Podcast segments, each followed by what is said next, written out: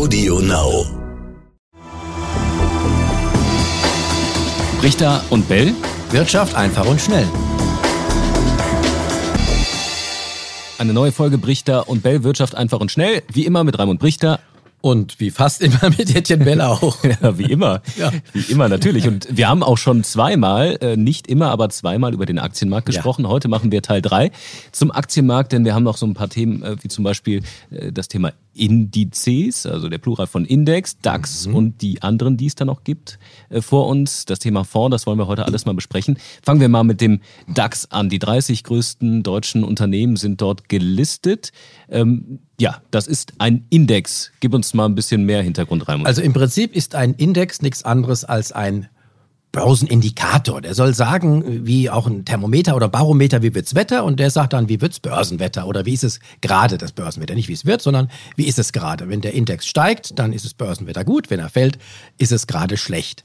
Und äh, in den Indizes sind eben mehrere Aktien drin, weil die gesamte Börse ja nicht nur aus einer Aktie besteht, aus mehreren. Natürlich kann man nicht alle Aktien, die an der Börse notiert sind, in einen Index packen, sondern man nimmt dann eine Auswahl der wichtigsten. Es gibt zwar auch Indizes, die haben alle Aktien drin, aber die sind dann ganz, ganz breit. Also den DAX hast du angesprochen, da sind 30 führende deutsche Unternehmen drin. Dann gibt es, äh, das ist auch eine Art Börsen, erste Börsenliga, Börsenbundesliga. Es gibt dann noch andere Indizes, die heißen dann MDAX und TechDAX. Das sind dann so die zweiten und dritten Ligen. Und dann gibt es noch runter bis zur vierten, möglicherweise auch fünften Liga. Da gibt es verschiedene Indizes. Aber das Wichtigste ist der Hauptindex und das ist in Deutschland der Deutsche Aktienindex. Wie kommen die Unternehmen da rein?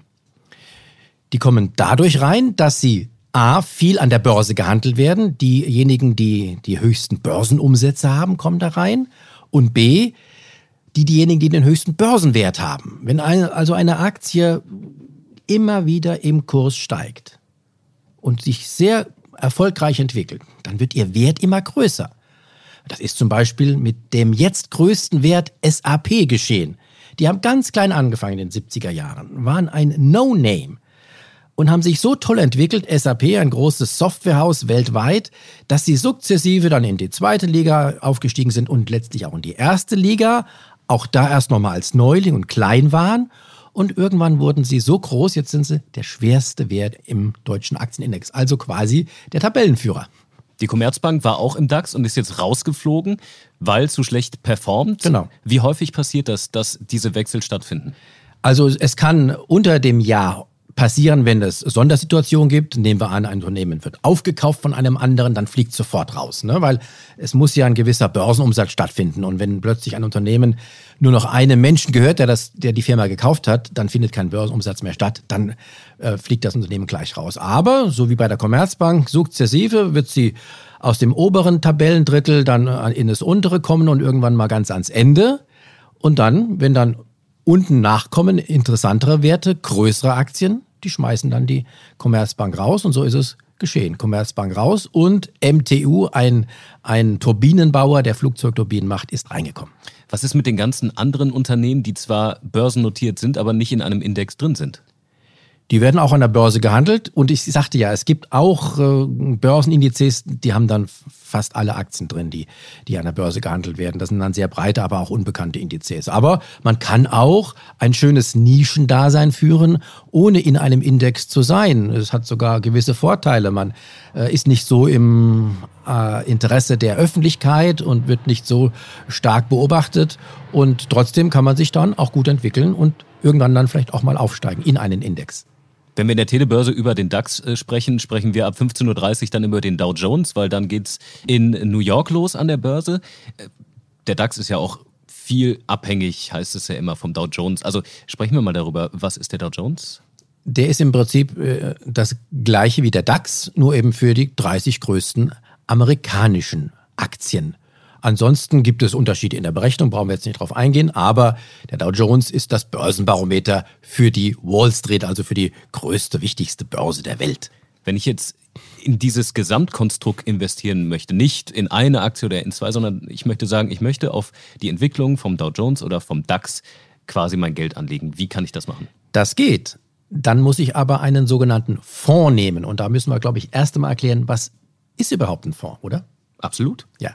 Also das ist wie ein Korb, in den ich äh, verschiedene Aktien reintue. Und das ist ja auch mein Credo, gerade für diejenigen, die nicht so viel Geld haben, die auch nicht sich, sich so gut auskennen, nicht so Experten sind wie beim Fußball.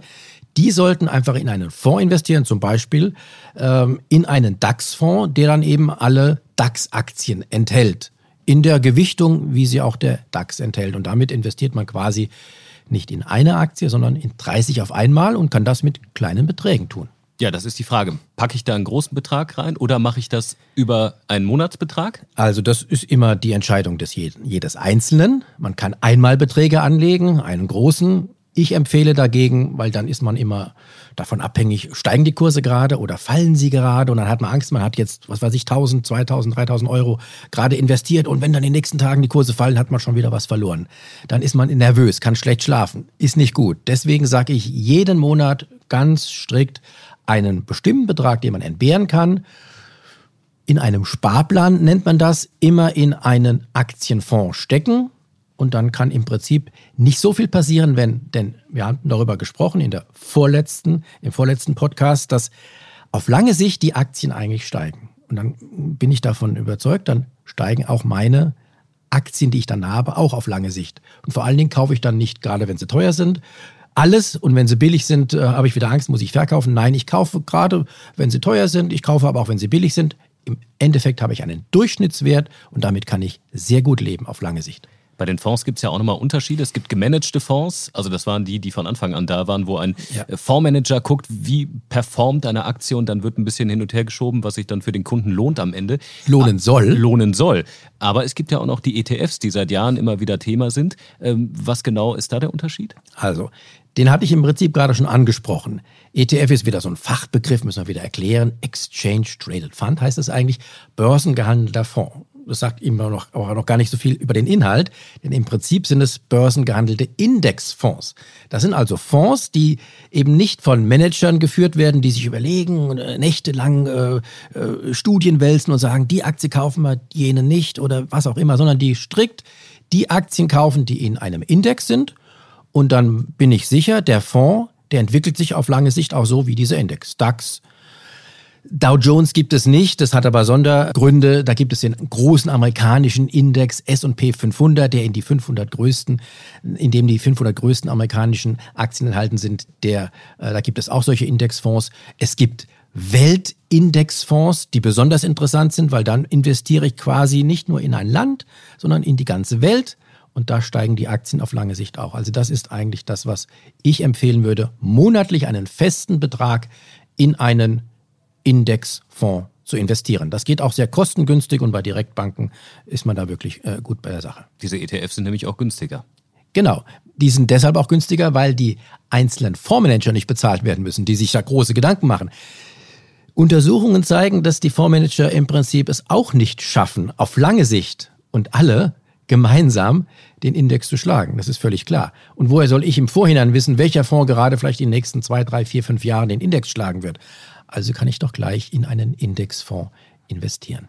So, Raimund, dann würde ich sagen, haben wir eigentlich einen ganz guten Überblick jetzt in den letzten drei Folgen mit Blick auf den Aktienmarkt äh, bekommen. Und dann würde ich einfach mal wieder aufrufen, wenn ihr da draußen weitere Fragen habt und tatsächlich noch ein paar Dinge wissen wollt, dann schreibt uns gerne und dann können wir dann einfach nochmal eine neue Folge machen. Wahrscheinlich haben wir alles so umfassend geklärt. Gibt es keine Fragen, aber warten wir mal ab. Ja, schauen wir mal. Also ja. das Angebot ist wie immer da genau. äh, und dann äh, sage ich wie immer herzlichen Dank. Und ich auch. Ciao, ciao. Bis zum nächsten Mal. Richter und Bell. Wirtschaft einfach und schnell.